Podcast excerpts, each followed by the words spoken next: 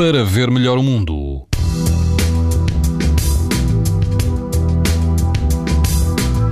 E amanhã, sexta-feira, vão manter-se as temperaturas mais frescas, mas todo o país apresenta risco alto e muito alto de exposição à radiação ultravioleta. A exceção continua a ser a Madeira, que apresenta risco extremo. Em Sines, na praia do Morgavel, pode contar com risco muito alto de exposição aos raios UV.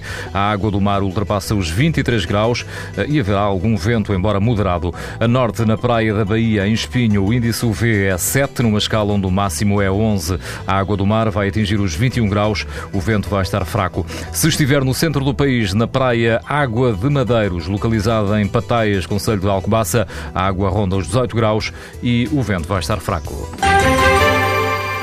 Para ver melhor o mundo, uma parceria Essilor-TSF. Leia o jornal sem perder as brincadeiras dos seus filhos e o barco que navega no horizonte.